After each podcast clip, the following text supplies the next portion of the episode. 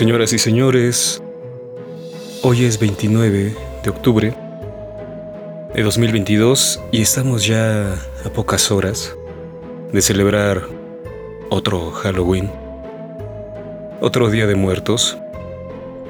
Y aquí en México, al menos ya desde, desde hace, desde ayer, la ciudad este, de Puebla, en sus calles, en todas sus calles es una fiesta. Hay gente disfrazada, huele a flores, a incienso por todas partes en los mercados. Y hay muchas actividades. Se han establecido recorridos para disfrutar de manera visual de, las ofrendas que se han dispuesto en cada casa de cultura, en teatros, en fin. Y creo que hoy, no sé si hoy o mañana, incluso va a haber una, una marcha macabra aquí en la ciudad de Puebla, desde donde se emite este podcast, Terrores Nocturnos. Va a comenzar alrededor de las 8 o 9 de la noche y va a finalizar, bueno, eso según cómo caminen las personas. Eh, va a ser un recorrido, no sé, como de 5 kilómetros. Y bueno, la gente va a ir disfrazada y se va, el, recorrido va a terminar en el Zócalo. No recuerdo dónde va a iniciar, pero va a terminar en el Zócalo. Así que ya desde, desde hoy, desde ayer, hay mucha, mucha alegría por estas fiestas, mucho optimismo mezclado entre el tradicional Día de Muertos de aquí de México con el Halloween de Estados Unidos, que a mucha gente no le, no le parece bien, pero bueno, la cultura es así. La cultura siempre es una mezcla de ideas, de tradiciones. Y esto es hoy, en el posmodernismo, la fiesta del Día de Muertos. Así que, para seguir también con este optimismo, vamos a dar lectura a tres relatos, tres relatos de libros, extraídos tomados de libros que vamos a dar la cita para aquellos quien quieran buscarlos.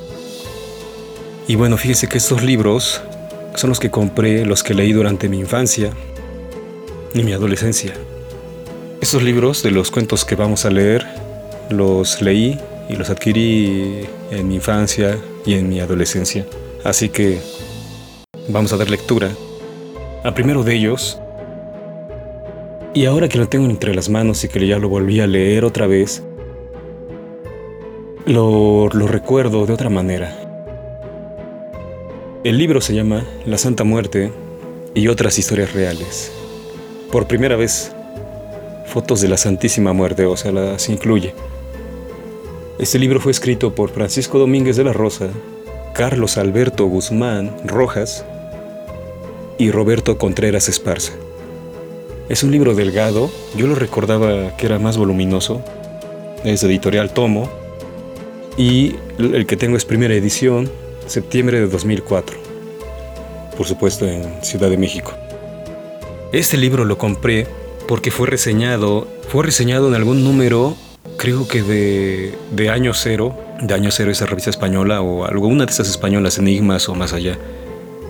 Entonces me llamó la atención que una revista española reseñara, recomendara un libro mexicano eh, muy arraigado, o sea, el contenido es muy arraigado, no, no, es, no es cualquier cosa, cualquier fenómeno sino que el culto a la Santa Muerte es algo también muy arraigado en la cultura.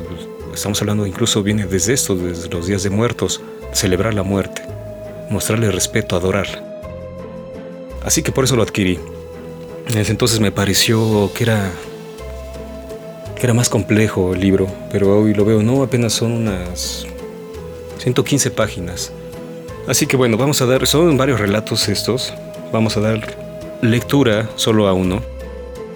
Y este relato se llama Hay seres que nos saludan a la medianoche.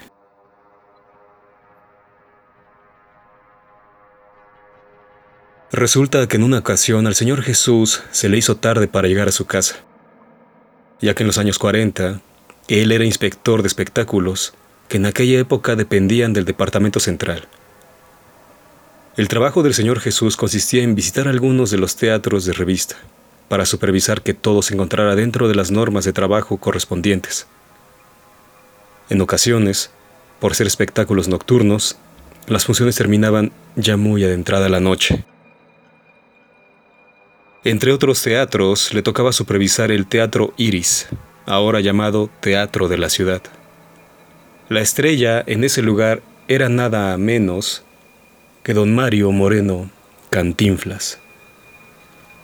Con ese personaje al frente del cartel, por lógica, las funciones eran exitosas, pero también muy prolongadas, razón por la cual a don Jesús la madrugada le sorprendía todavía trabajando. Don Jesús tenía un amigo de nombre Héctor Ortega, que era uno de los encargados de recoger los boletos allí, en el Teatro Iris. Héctor era hijo del intendente de la Secretaría de Comunicaciones y Obras Públicas, edificio que hasta la fecha existe y lleva ese mismo nombre y que se encuentra ubicado en las calles de Tacuba, en el Distrito Federal, capital de la República Mexicana. Como el domicilio de don Jesús en aquel tiempo estaba en la colonia Guerrero y él se desocupaba muy tarde para regresar a dormir a su casa, ocasionalmente Héctor lo invitaba a que se quedara en su departamento, el cual se encontraba en la azotea de la secretaría antes mencionada. Así pues, una de esas madrugadas le dijo, ya es tarde, ¿para qué te vas a exponer en ir a pies a tu casa? Mejor vámonos. Te invito a pasar lo que queda de la noche en el departamento de mis papás. Ahí hay teléfono y puedes avisar que te vas a quedar con nosotros. ¿Qué te parece? Está bien, acepto, contestó el Señor Jesús, agradecido. Y se fueron caminando los dos como a eso de las dos de la madrugada. Del Teatro Iris al edificio de la Secretaría de Comunicaciones hay unas cuantas cuadras y ya cuando van dos, da menos miedo que cuando va uno solo. Hasta aquí todo bien. Lo interesante es lo que pasó enseguida. Cuando ellos llegaron al edificio, a la entrada principal del mismo, que era por la calle de Tacuba, por ser un edificio gubernamental, siempre se encontraban policías, soldados y hasta bomberos resguardando aquellas oficinas de gobierno. Héctor y el Señor Jesús saludaron a los vigilantes y entraron al edificio. Subieron las escaleras y se dirigieron a donde el papá de Héctor siempre dejaba las llaves del elevador para subir al departamento. Pues resulta que las llaves no estaban en su lugar. Van al elevador y lo encuentran cerrado. Después Héctor sale, les pregunta a los cuidadores si su papá les dejó con ellos las llaves del elevador y ellos le responden negativamente. Bajo estas circunstancias, Héctor le dice a Jesús que no hay de otra, que tienen que subir por las escaleras. Cuando empiezan a subir las escaleras eran como las 2.45 de la madrugada.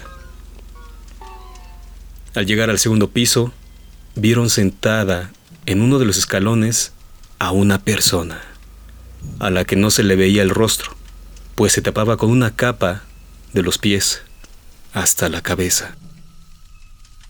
En la parte de arriba, sobre la cabeza, se le veía una gorra como de cartero. Como ese ser se encontraba pegado al barandal de la escalera, tuvieron que darle la vuelta para no tropezar con él. Héctor le preguntó a Jesús que si se fijó quién era. Al voltear los dos para ver quién era, en fracciones de segundo, ¡oh sorpresa!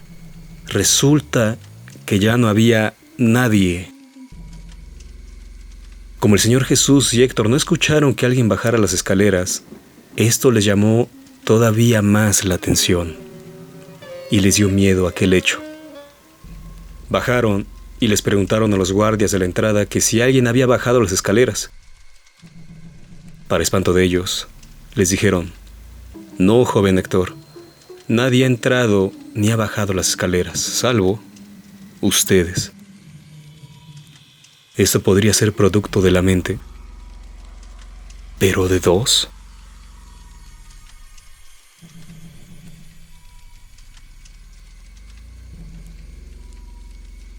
Muy bien. Vamos a ir con el otro con el otro relato. También es editorial Tomo, tomado del libro Realidad y Fantasía. Encuentros con extraterrestres. Este libro, repito, es de editorial Tomo por si alguien lo quiere buscar, si, si, aún se puede adquirir. Y la edición es primera edición, octubre 2003. Igual publicado, editado en la Ciudad de México. Así que entre contiene muchos relatos sobre extraterrestres, más que relatos, es decir, como fantasía o ficción, son anécdotas tomadas de ya sea de diarios, como es el caso, de reportes de, gobiernos eh, y en fin. Este es el capítulo 6 al que le vamos a dar lectura y se llama La momia espacial. En una carta enviada a la publicación científica yugoslava Universo, el doctor Tomislav Sipkovic informó el hallazgo de un cuerpo de unos 60 metros de largo, cubierto con tiras metálicas plateadas, que pasó a pocos metros de un satélite ruso de reconocimiento. Las fotografías tomadas por dicho satélite al extraño objeto estaban borrosas e indefinidas, pero al ser analizadas por computadora muestran una forma corporal perfectamente delineada, aparentemente de un cuerpo humanoide. Cubierto con lo que parecerían ser vendas de estructura metálica. También la computadora registró una serie de condecoraciones o insignias sobre el pecho y otras partes del cuerpo de la supuesta criatura. Llevaba un extraño casco y unos tubos que lo atravesaban a lo largo del cuerpo. La explicación de los científicos es que podría tratarse de un militar extraterrestre de alto rango y que su cadáver fue enviado al espacio con todos los honores. Según nos dice Sipkovic en su informe, lo que nunca sabremos es su origen y cuánto tiempo lleva viajando por el espacio. De igual manera podría haber sido lanzado un día antes de que se tomaran las fotografías, o tal vez hace 100.000 años, cuando sobre el planeta aún vivían los hombres de las cavernas. Las autoridades soviéticas no niegan ni confirman los reportes del Dr. Sipkovic. Este a su vez afirma que fueron tomadas un total de 75 fotografías que muestran la presencia del cadáver y que en este momento se encuentran en mayores análisis. Aunque los exsoviéticos no han mostrado públicamente las fotografías, los expertos afirman que lo harán en un futuro. El analista dirigente Eduard Landu, de un periódico soviético, informó que recientemente apareció en el diario Moscow Trot una noticia que sugiere que los científicos rusos investigan uno de los hallazgos más importantes realizados en el espacio, que serían una prueba irrefutable de la existencia de vida extraterrestre.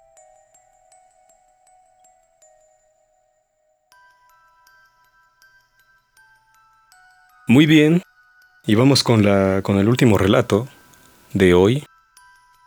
Este es tomado de también un libro, es un libro de cuentos de terror pero para un público infantil, publicado por Editorial Selector, escrito por Guillermo Murray Brisant y se llama Cuentos de espantos para niños, pero se trata de una leyenda.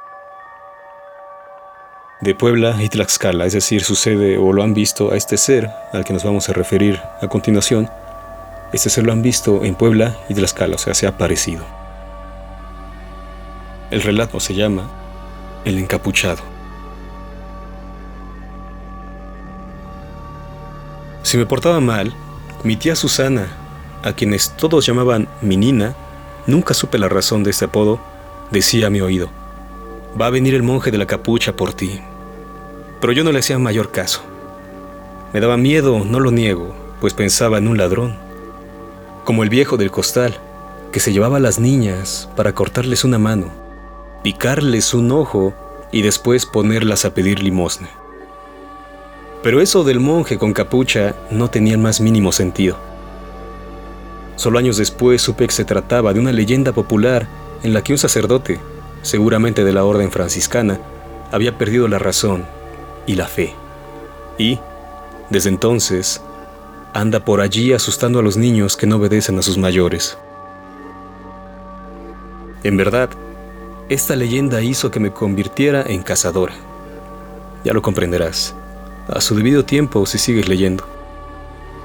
Por ahora, debe saber que se trata de una historia que habla del orgullo, de sentirse superior a los demás y de las terribles consecuencias que eso conlleva, pues el castigo no se hace esperar. Como te decía, esta leyenda fue la que me inició en la búsqueda de los aparecidos y espectros que andan sueltos por México. ¿Quieres que la cuente? Bueno, ahí te va. Con un cráneo en una mano y un candil en la otra, pasea por las calles atemorizando a la gente el monje de la capucha. Son muchos los que afirman que este monje loco no es más que una calavera burlona, una especie de aparecido que ha tomado los hábitos prestados, dedicándose a aterrorizar a la gente. Para otros, como yo, que lo hemos visto con nuestros propios ojos, comprendemos que hay cosas peores, mucho peores, que las apariciones. Sabemos lo que es un emisario del infierno, y el monje lo es.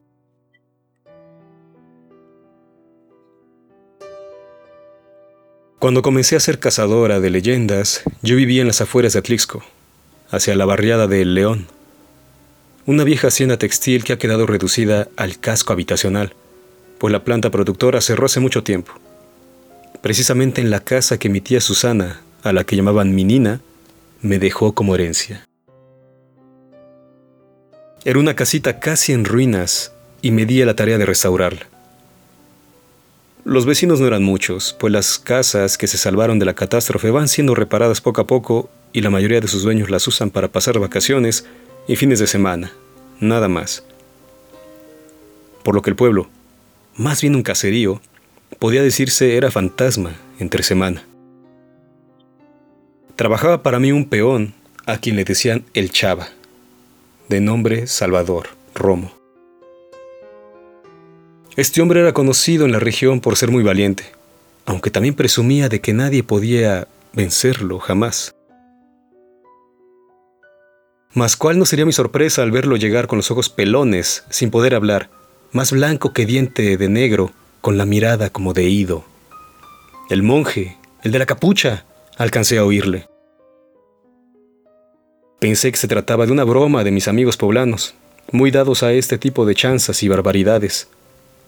Miré el calendario y vi que era 23 de enero. Faltaba mucho para mi cumpleaños, pero podía ser. Por lo que salí de la casa alumbrándome con una linterna. Caminé por las calles solitarias, miré las casas en decadencia, las calles con un millón de baches. No había más luz que la de mi lámpara. Ni siquiera los perros ladraban. Lo usual, me dije, hasta que me topé con el fraile encapuchado. Efectivamente, traía una calavera en una de sus manos, pero el candil con el que se alumbraba estaba apagado. Parecía no necesitarlo, ya que flotaba en el espacio, de tal forma que podía pensarse en un ser inmaterial. No me cabía la menor duda de que se trataba de un disfraz excelente, así que lo llamé. ¡Eh, tú, monje de la capucha! Ven para acá. De inmediato acudió el franciscano. Supe que lo era por el recio cordón que llevaba en la cintura. Bueno, ya está bien de guasa. ¿Quién eres? Casi matas de un susto a Chava, le recriminé. Soy un fraile de ultratumba. He venido por los hombres malos. Me acerqué con el interés de verle la cara y casi caigo muerta del terror. Debajo de la capucha no había nada. O casi nada, porque alcancé a divisar al fondo de lo que debía ser las cuencas oculares dos brillos malignos rojos, terribles. Perdí el aliento y el valor, más aún cuando vi que el monje cogía a Chava Romo del pescuezo y se lo llevaba. Los gritos de aquel condenado todavía retumban en mi cerebro. Nadie me creyó. Lo que conté a la policía fue tomado por un cuento de niños, pero es verdad. El comandante encargado del caso vino una tarde y quiso saber. Dígame la verdad, amiga. Le aseguro que ese Salvador Romo era un hombre perverso. Debía varias vidas y era un ladrón consumado. No lo sabía, dije, aunque me sorprendió. Cuando entramos a su cuarto encontramos una gran cantidad de joyas que atesoraba este supuesto peón. Lo usó como guarida, afirmó el policía. No tuve más remedio que asentir con la cabeza. Estaba confundida. No sospechamos que usted haya sido cómplice, pero dígame, ¿por qué lo mató? ¿Qué? El policía me acusa, pensé, por lo que respondí de inmediato con alarma. Yo no lo hice. No, no, no se asuste, mi estimada señora. Si no le vamos a cargar al angelito. De todas formas nos beneficia el que haya desaparecido. Nomás queríamos saber, aseguró el policía, con esa forma impersonal de hablar que a veces tienen los de su profesión. Ya no le respondí, ¿para qué? No valía la pena. Sencillamente dejé la casa del barrio de El León, la casa que mi tía Susana, a la que llamaban mi nina, me dejó como herencia. Puede ser que, como yo al principio, todavía no crean lo que les cuento, que digan, estas son patrañas, pero sería mejor que meditaran un momento si van por el buen camino. Aquellas cuencas vacías, con el rojo fuego en su interior, les aseguro que les conducirían de inmediato por la buena senda. Pero eso, desde luego, ya es cosa suya. Yo tiemblo cuando alguien dice, viene el monje. Por eso me mudé a la ciudad de Celaya y vivo en una casa de alquiler. Donde ahora estoy, no se ha escuchado hablar del monje de la capucha. Aquí ni siquiera saben que no solo se lleva a los niños malos, sino a hombres perversos también. Me siento segura. Aunque, a decir verdad, fue después del encuentro con el monje encapuchado que comenzó a interesarme este asunto de las leyendas, sobre todo las de horror, espanto, miedo y aparecidos. De ahí que averigüé dónde había casas sorprendentes y volví a cambiar de vivienda. Dicen aunque todavía no me consta, que la casa de al lado está embrujada. Pero bueno, esto ya es otra historia.